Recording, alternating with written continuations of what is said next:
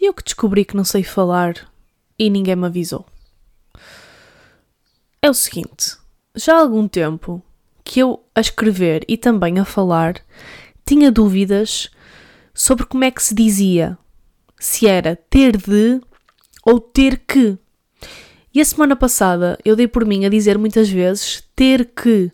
E um dos, um dos, uma das partes do episódio em que eu disse isso foi ter, ter que acolher, ter que ter empatia. E depois fui ao Google e vi como é que se dizia. E não é ter que, é ter de. E apeteceu-me apagar o episódio da semana passada.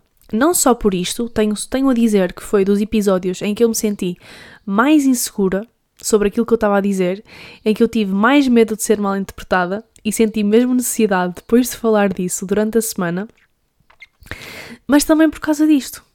E para todos os que têm dúvidas como eu, passo a explicar. O ter de utiliza-se, até vou aqui à, net, o ter de utiliza-se quando há uma necessidade. Ou seja, quando há uma obrigação, quando há uma necessidade de fazer algo. Portanto, neste exemplo que eu disse do ter que acolher ou ter que ter empatia, está completamente errado. É ter de. Ter de, ou seja, é a minha obrigação ter de acolher o que os outros sentem, ter de conseguir ter empatia pelos outros. O ter que, já o ter que, é diz respeito àquilo que não se deve, mas que se precisa de fazer aquilo de que precisa. Portanto, ele, ele tem aqui, o, aqui no site, tem aqui dois exemplos. Ele não vai sair porque tem de estudar, ou seja, é uma, necess, é uma necessidade, tem de estudar. Portanto, pretende-se, aqui com esta construção, pretende-se dizer que ele precisa de estudar, deve estudar, tem a obrigação ou necessidade de estudar. E depois o outro exemplo é, ele não vai sair porque tem que estudar, ou seja, tem o que tem que fazer. Portanto, né, com esta construção pretende-se dizer que ele tem matéria para estudar. Não é do dever de estudar, mas da quantidade de estudo que há para fazer. Não é o dever, mas a quantidade. Portanto, não é o que deve, é aquilo que precisa, aquilo que tem, aquilo que possui. Fez sentido? Na minha cabeça fez. Portanto, o ter de vem de uma necessidade. O ter que vem de, uma, vem de algo que se quantifica mais. Por exemplo, eu tenho de. Eu, eu, eu, eu, não, eu, eu não vou ter contigo agora porque tenho primeiro de comer, portanto é uma necessidade, ou então eu não vou ter, eu não vou ter contigo agora porque tenho muito que fazer, ou tenho muito que estudar, ou tenho muito. Percebem? Ou seja, é uma. é diferente. Fez sentido? Se calhar não fez sentido nenhum e eu é que compliquei imenso mas tinha que esclarecer isto. Ouviram? Tinha que esclarecer. Não era tinha que esclarecer. É tinha de esclarecer. É tinha de esclarecer. Eu tenho dito sempre tinha que. Pronto. Usei, olhem, exemplo perfeito na prática daquilo que eu tenho andado a fazer de forma errada e que quero, a partir de hoje, corrigir. É isso. Bem-vindos e bem-vindas ao 56 episódio de Debaixo da Lua. Desta vez com o português correto. Oh, é debaixo da lua. Oh, é debaixo da lua. Como é que vocês estão? Está tudo bem com vocês? Têm-se divertido? Têm aproveitado o sol? Têm aproveitado o calor? Têm aproveitado o pôr do sol? Eu aproveitei muito a semana que passou. Passei o, a semana no Porto, em casa de uma amiga minha, que tem vista para o Porto Sol. Portanto, eu todos os dias vi o Porto Sol. Houve outros dias que vi o nascer do sol também, porque acordei muito cedo para trabalhar. Acordei quinta-feira às 6 da manhã e 6, 6 e meia da manhã e sexta-feira às 5 e meia da manhã. Porque tive trabalho, trabalho que eu gosto de fazer, com a método, Uh, já falei várias vezes aqui da Método. Têm visto também no meu, no meu Instagram algumas coisas que eu vou partilhando. Na sexta-feira tivemos um programa muito fixe em FAF, que envolveu cartes, gincanas, futebol, voleibol, aqueles programas que eu estava na pele de, de coordenação, não é? De, de pessoa que está a proporcionar essa experiência. E queria muito estar na, no, na pele de, de participante, estar a fazer as atividades, sujar-me, ir para o ringue Menos cartes, não gosto muito de velocidade. Uh, não é assim uma, uma cena que eu, que eu curta muito. Portanto, saltava aos cartes, mas o resto das atividades eu fazia. Uh, pronto, estava a dizer, passei a semana no Porto e para além de ter visto muito o Porto Sol, ter aproveitado logo no domingo, quando cheguei ao Porto, fui ao Jardim do Morro ver o Porto Sol com as minhas amigas, adoramos sempre ir ao Jardim do Morro, estava um ambiente muito fixe. E pronto, para além de ter aproveitado muito calor, uh, estes finais de tarde e etc., o meu computador estragou-se. Para compensar, não é? Vamos compensar uma boa semana de sol e de calor com o facto merdoso do meu computador se ter estragado. Estraguei as dobradiças.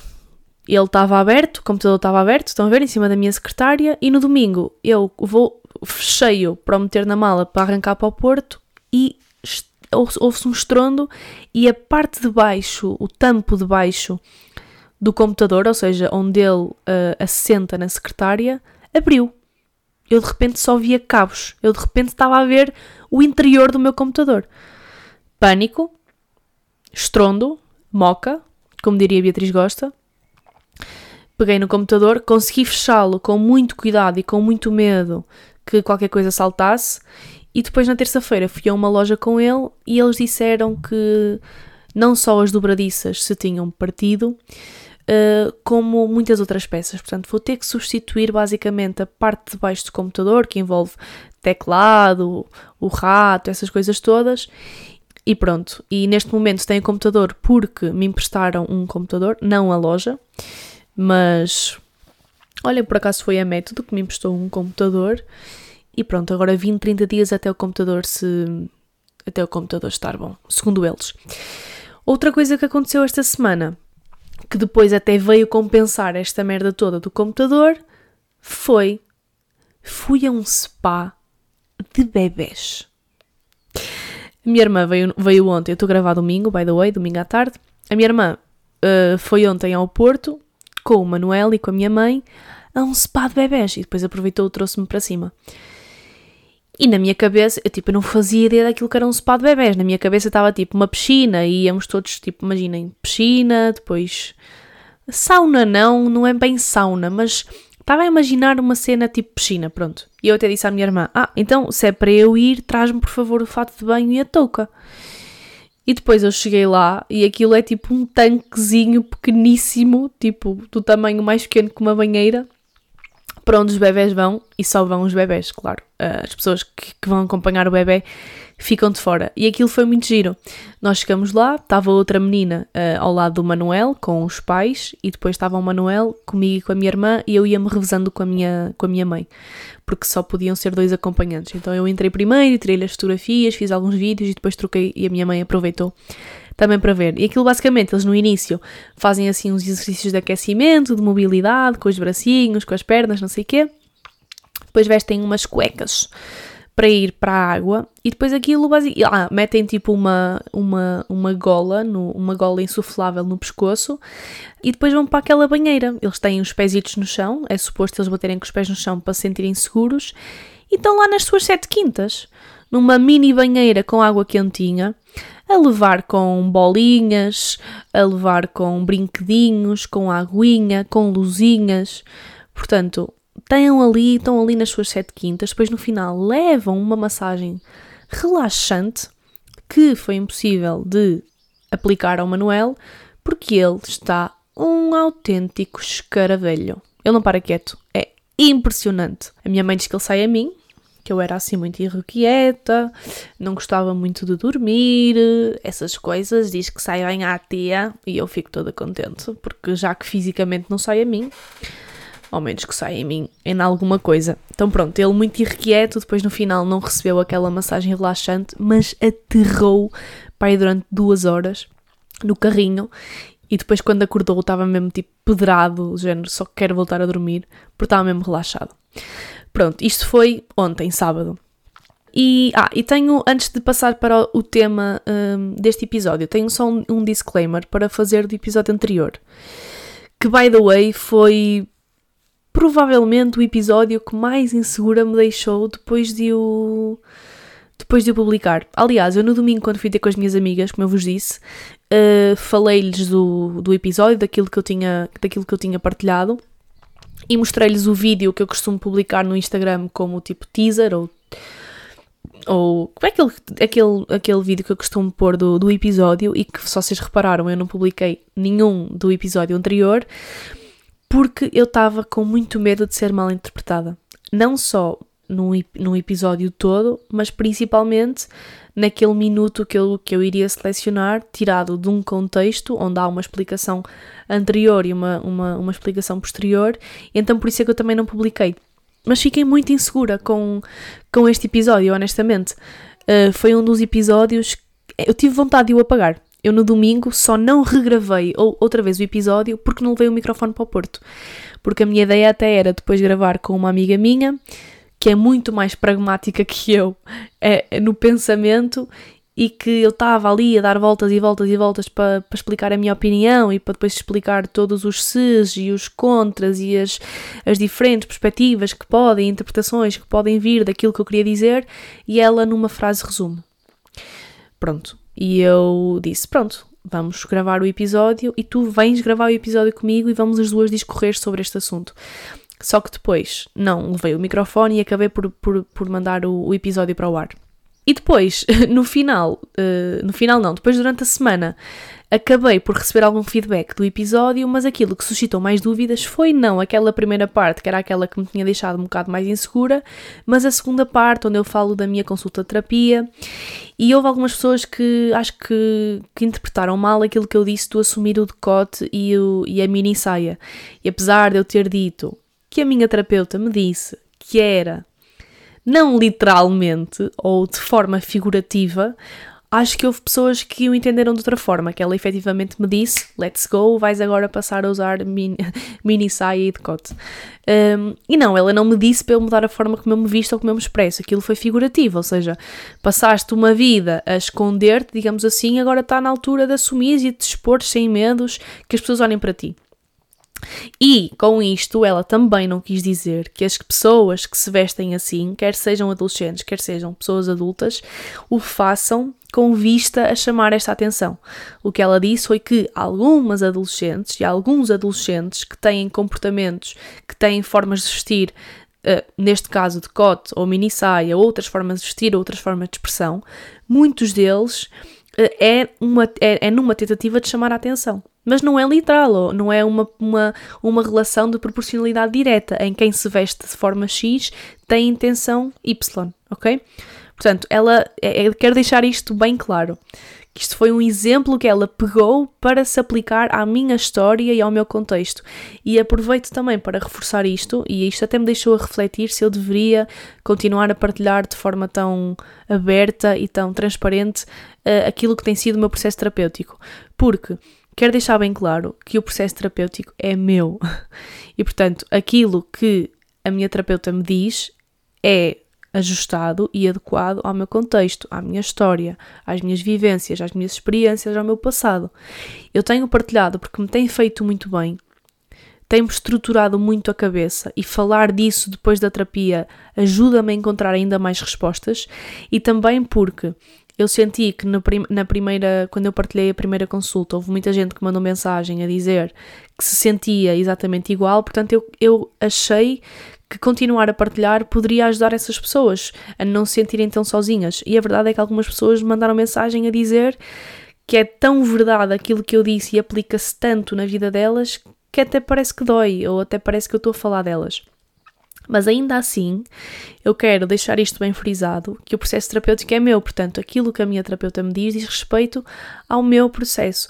Vocês podem se identificar mais, podem se identificar menos, podem ir buscar algumas coisas àquilo que eu disse, como nós vamos buscar a livros, como vamos buscar a filmes, como vamos buscar as experiências de outras pessoas, como é normal.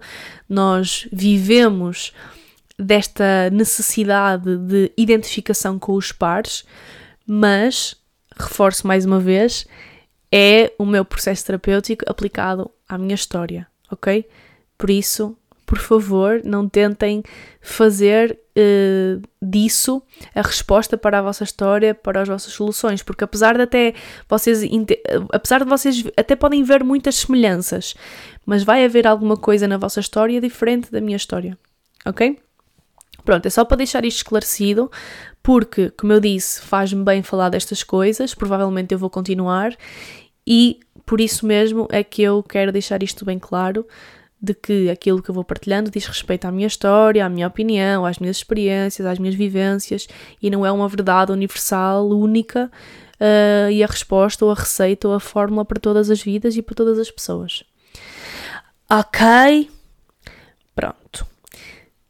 Esclarecido este ponto, vou já assim fazer uma ponte para, para, o próximo, para o próximo tema, que vai ser aqui o tema deste episódio, que eu retirei de, do trabalho que tive na segunda-feira, como eu vos disse, tive esta semana que passou. Uh, trabalho com a método e na segunda-feira foi trabalho uh, em sala. Portanto, eu acompanhei o Pedro, que é, uh, que é o, o, fundador da, da empresa, acompanhei-o numa, numa ação de formação que ele está a dar a uma empresa e eu estou a dar apoio em sala, estou depois também a, a, dar apoio nas atividades que ele tem previstas para o dia, mas estou também como espectadora. e portanto, eu, enquanto espectadora, estou a ouvir, estou a tirar ideias. Aliás, as duas, duas das ilustrações que eu fiz esta semana no Instagram, tanto aquela da, da, da independência, da dependência e da interdependência, como a outra do, da, da, do pacemaker versus peacemaker, foram ideias que eu tirei da formação. Estão a ouvir o Manuel? Acabou de acordar. Está aqui mesmo ao lado, portanto, vocês provavelmente o vão ouvir, mas não é por isso que eu vou deixar de, de continuar com o podcast. Pronto, estava a dizer, uma, um, ah, essas ideias eu decidi ilustrar. Esta terceira ideia que eu tirei, que eu achei super interessante, decidi aqui trazer para o podcast, que foi basicamente um, um conceito que o Pedro partilhou que se chama efeito ouriço. Eu acho que ele ouviu, ouviu este conceito e tirou este, este conceito de um livro chamado De Bom a Excelente, creio eu que foi, que foi isso. Pedro, se me estiveres a ouvir e se não for, diz-me por favor, que é para eu depois corrigir no próximo episódio. Em que basicamente a, a primeira pergunta que ele faz à plateia é: O ouriço é bom a fazer o quê? E é a pergunta que eu vos faço, que é um ouriço, um ouriço cacheiro, é, é um animal que é bom a fazer o quê? A primeira pergunta que, eh, e a primeira resposta, aliás, que me vem à cabeça quando eu ouvi o Pedro fazer isto foi: é bom a uh, picar, é bom a uh, iriçar os espinhos, né? Quando se sente ameaçado. Portanto, ele faz uma bolinha, espinhos ficam ali on fire e é bom a proteger-se. E depois ele continua: Ele é bom a voar? Não. Ele é bom a ladrar? Não. Ele é bom a morder? É bom a, a nadar? É bom a fazer algo, algo mais? Não. Ele é bom, única e exclusivamente, a fazer uma bolinha e a proteger-se. E a segunda pergunta é: isso não é suficiente para a sua sobrevivência? E sim, a resposta é sim, é suficiente. Portanto, ele é bom a fazer uma coisa durante a sua vida toda. Foca-se em fazer isso, foca-se em fazer aquilo em que ele é bom, que neste caso é proteger-se quando se sente ameaçado. E resulta, porque nenhum predador se aproxima de um ouriço com os espinhos iriçados. E depois, a, à volta desta questão do ouriço ser extremamente bom a fazer uma coisa e a focar-se única e exclusivamente nessa coisa que ele é bom, há toda uma lição e depois há todo um discurso associado aqui a esta a, esta, a este conceito, a esta ideia de, de ouriço. Que é, o que é que nós podemos aprender com o ouriço? Porque isto bateu-me, porque nesta minha jornada de freelancer, de criadora de conteúdo, de exploração daquilo que eu gosto de fazer, daquilo que eu sou boa a fazer, eu já experimentei muita coisa e já inventei muito. E o Instagram tem sido efetivamente um, um meio, uma forma de eu explorar a minha expressão, de eu explorar várias formas de me comunicar. E muitas, às, às vezes, algumas das formas de expressão foram porque eu sou realmente boa nisso, outras foi porque fui um bocado com a tendência, ou fui porque fui um bocado com aquilo que os outros estavam a fazer, ou fui um bocado com a pressão da, da, da, da minha comparação com as outras pessoas.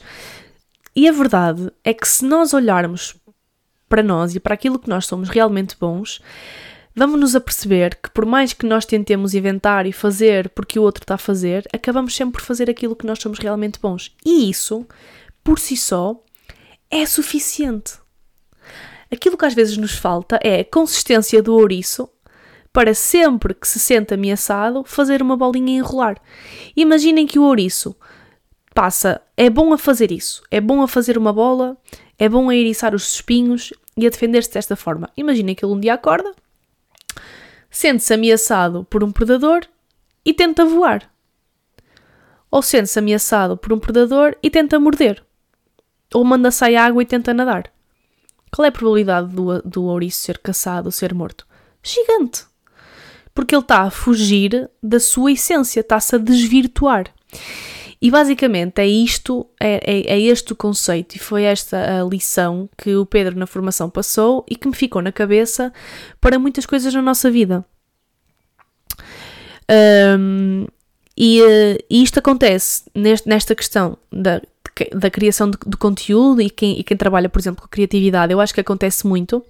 Acontece no nosso trabalho. Muitas das vezes nós no nosso trabalho temos várias, várias tarefas que têm de ser feitas e toda a gente sabe e consegue identificar aquela tarefa que nós gostamos mais ou aquela tarefa que nós gostamos menos. Aquela tarefa na qual nós somos melhores a fazer e aquela tarefa na qual nós não somos assim tão bons. E às vezes não temos hipóteses se não fazer essas tarefas todas com mais ou menos agrado, com mais ou menos competência. Mas se nós nos, nos, especializarmos e nos focarmos a fazer as coisas simples e as coisas em que nós somos realmente bons bem feitas durante muito tempo, vamos ter muitos mais resultados a longo prazo e por isso vamos ser muito mais felizes, muito mais realizados também a longo prazo. A longo prazo e não só, a, a, a curto e a médio prazo também. Isto acontece também muito na liderança com as empresas, não é? Estamos a fazer de uma forma. A nossa empresa tem um objetivo, a nossa empresa tem uma ideologia. Olhamos para o lado, a empresa está a fazer de forma diferente, tentamos ir atrás dos outros, o que acontece? Merda. E isto é, é isto pode, pode, pode levar a, a, duas, a duas coisas. E quando o Pedro estava aqui na formação, eu até questionei e fiz uma pergunta que é, ok, devemos, devemos fazer as coisas simples, bem feitas, as coisas que nós somos bons a fazer, devemos fazer isso e não inventar. Mas quando é que nós sabemos que estamos a fazer as coisas bem feitas e quando é que nós sabemos que precisamos de mudar? Porque se por um lado nós devemos focar-nos naquilo que nós somos bons e, e, nos, e, devemos fazer as coisas simples e as coisas básicas bem feitas, por outro lado, se continuarmos sempre a fazer as mesmas coisas, não vamos abrir, não vamos dar espaço à mudança, à inovação. E a resposta que o Pedro deu foi muito interessante, que foi a linha que separa é se nós estamos a desvirtuar aquilo que nós somos ou não. E deu um exemplo muito simples. Imaginem, a Nokia a Nokia era uma das maiores empresas de telemóveis. Toda a gente, acho eu, teve um Nokia na sua vida, exceto pessoas que já nasceram na, na era das, das, do, do touch. Mas antes disso, acho que toda a gente teve um Nokia. Só que a Nokia não se reinventou e não inovou e não acompanhou a evolução da tecnologia. E o que aconteceu? Ficou obsoleta. Enquanto que temos, por exemplo, a Apple, que começa com um telemóvel e tem vários produtos, não é? Tem o telemóvel, tinha na altura o iPod, por exemplo, o iPod, que era um MP3. Eles já deixaram o iPod porque agora conseguimos fazer, ouvir música no telemóvel, não sei o quê. Mas tirando isso, tem o telemóvel, tem o iPod, tem o iPad, tem o Mac, tem os fones. Portanto, eles foram inovando e foram acompanhando a evolução do mercado, mas nunca desvirtuaram o seu, a sua área de atuação que é a tecnologia. Nunca desvirtuaram a simplicidade dos seus produtos. Nunca desvirtuaram a simplicidade do seu design. Portanto, eles inovaram, foram inovando e continuam a inovar, ou seja, abrem espaço à mudança, mas não desvirtuam aquilo que é a sua área de interesse. Desvirtuarem-se é a Apple agora começar a querer fazer bolos, virar uma, uma pastelaria. Ou a Apple agora olhar para a Tesla e querer começar a fazer foguetões ou carros e acabar por desvirtuar aquilo, que é, aquilo em que eles são mesmo bons, que é a tecnologia. E isto nós conseguimos facilmente fazer um paralelo para aquilo, para a nossa vida. E isto, eu acho que isto pode ajudar a pessoas que se sintam perdidas. Que eu acho que é uma expressão da nossa geração, que é estou perdido. Ou estou perdida. Não sei o que ando aqui a fazer. Não sei aquilo que eu gosto. Não sei aquilo que eu quero. E muitas das vezes nós não sabemos aquilo que nós queremos e não sabemos aquilo que nós gostamos porque não damos tempo suficiente para que aquilo que nós estamos a fazer dê certo porque temos esta necessidade de estar sempre a mudar, estar sempre a inovar, olhar para, para o lado, olhar para os outros e se os outros estão a fazer, esquecemos-nos rapidamente aquilo que nós estamos a fazer e que estamos a fazer bem e que somos bons a fazer para fazer o que os outros estão a fazer e neste vai e vem de ideias e nesta, nesta pressão de inovar e de fazer muitas coisas diferentes, acabamos por não dar tempo suficiente e acabamos por não ser consistentes o tempo suficiente até que aquilo, até que aquilo em que nós somos realmente bons dê frutos. Por isso, o meu conselho é: vamos ser todos ouriços. vamos focar-nos naquilo que nós somos mesmo bons e mesmo eficazes a fazer. E vamos levar isso até ao fim. E, e, e, para que nós cheguemos a esta conclusão, acho sim importante nós experimentarmos várias coisas, porque eu acho que nós também só conseguimos perceber aquilo em que nós somos realmente bons quando passamos por isto, quando experimentamos várias coisas. Mas esta experimentação de várias coisas, o estímulo, a motivação, não pode ser externa. Porque costuma-se dizer que a relva da vizinha é sempre melhor do que a minha. Só que nós, aquilo que nós vemos da relva da vizinha, aquilo que nós vemos no jardim da vizinha, é só a relva verde, é só a relva bonita. Nós não vemos as características da relva, não vemos o tratamento que a vizinha lhe dá, não vemos, não vemos o contexto, o ambiente em que aquela relva está inserida, não vemos o ambiente e o contexto uh, em, que aquela, uh, em que aquela vizinha trata da relva. Se calhar se aquela vizinha começar a, a começar a, a dedicar-se à culinária, da mesma forma como se dedica à jardinagem, já não vai ser bem sucedida, porque a cena dela é a jardinagem e ela faz as coisas bem e as coisas simples de forma consistente, que é cuida da relva, cuida das plantas, cuida do seu jardim de forma simples.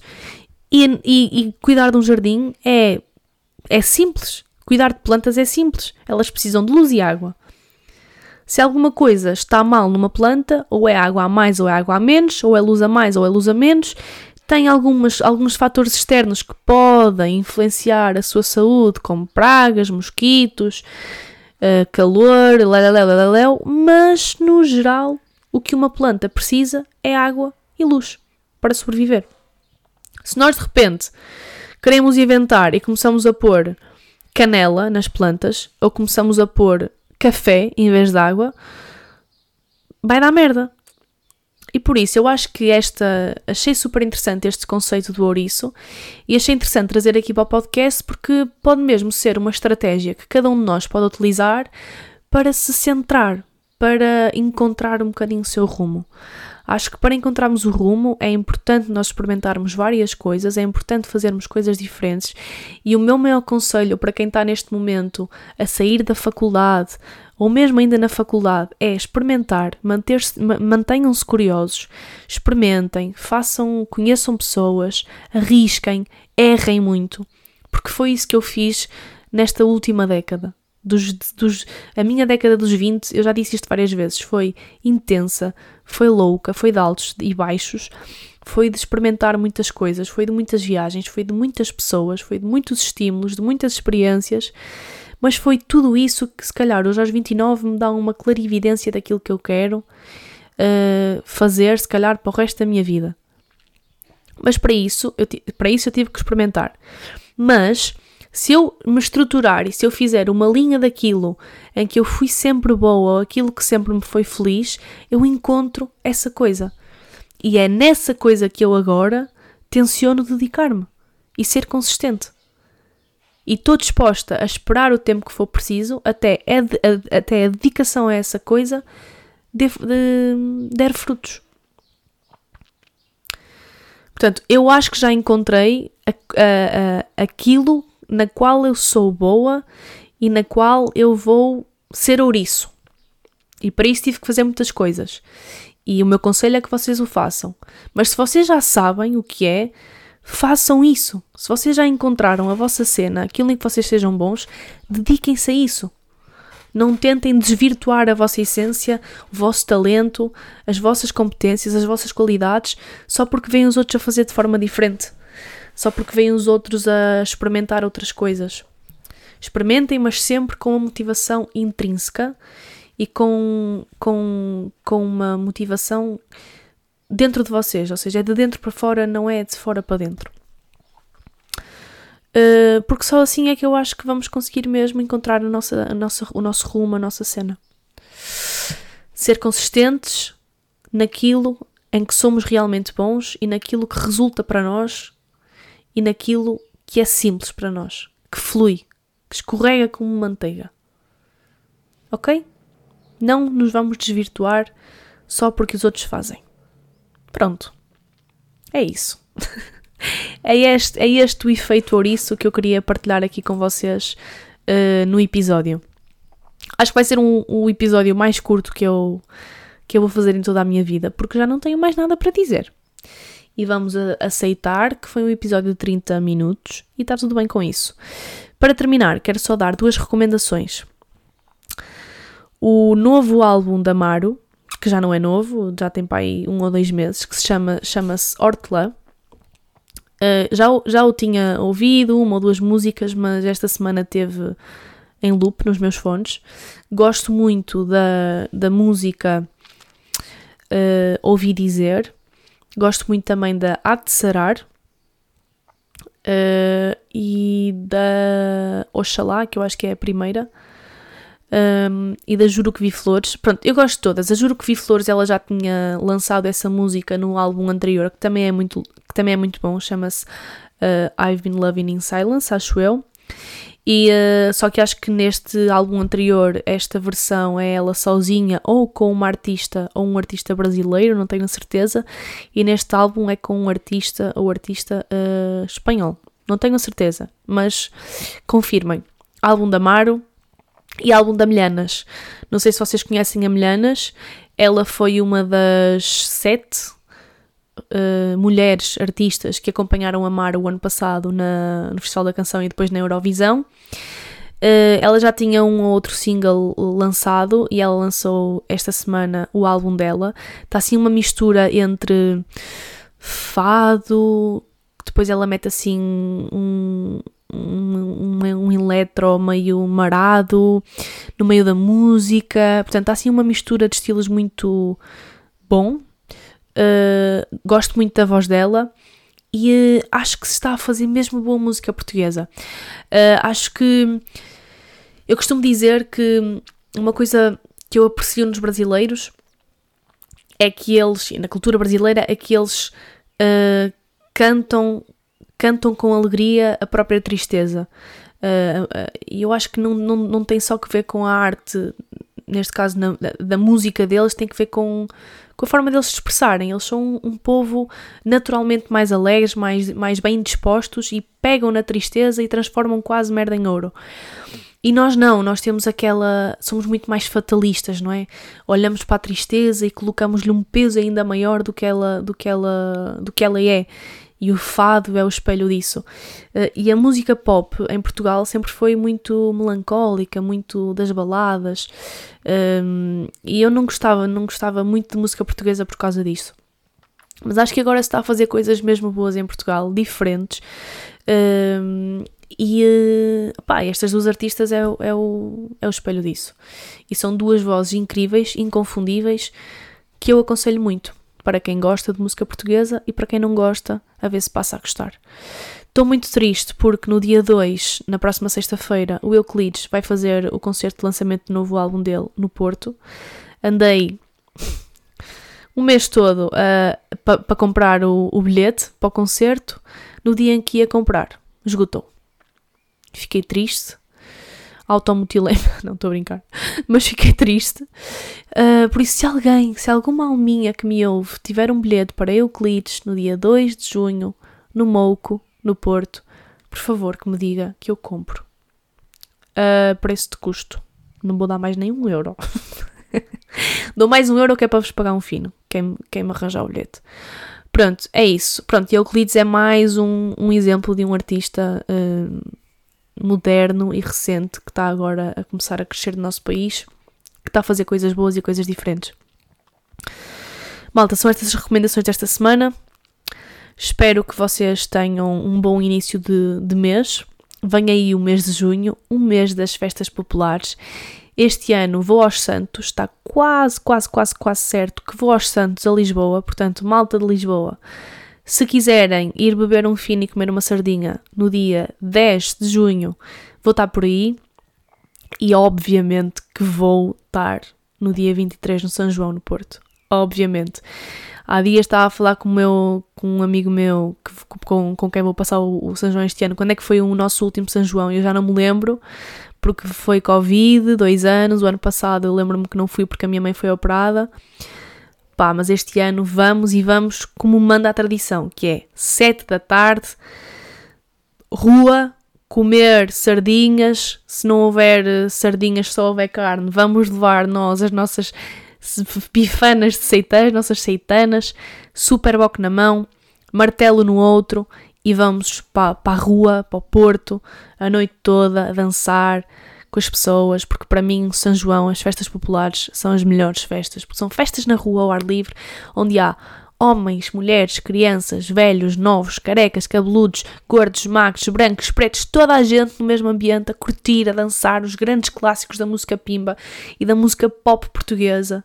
E por isso, se vocês me querem ver feliz, façam-me uma festa destas. E é isso. Junho é um mês fixe. Maio foi um mês. Olhem, foi um mês de muitas descobertas. Foi um mês em que eu começou com. que estava mesmo na merda e depois descobri muitas coisas sobre mim e sobre. pá, que eu fui partilhando. E foi um mês que me deu de volta muita paz. E foi um mês em que eu voltei a olhar para o futuro com esperança e com um plano em vista. Parece que, que é um mês em que parece que agora tudo aquilo que eu fizer já não é nesta perspectiva cansativa de vou fazer porque tem de ser feito e, e, na esperança de eu durante, durante o processo, enquanto vou fazendo, enquanto vou vivendo, vou descobrir é, quais é são os próximos passos. Acho que finalmente vou fazer, vou continuar a ver a forma desta vida, mas com um plano que me agrada em vista.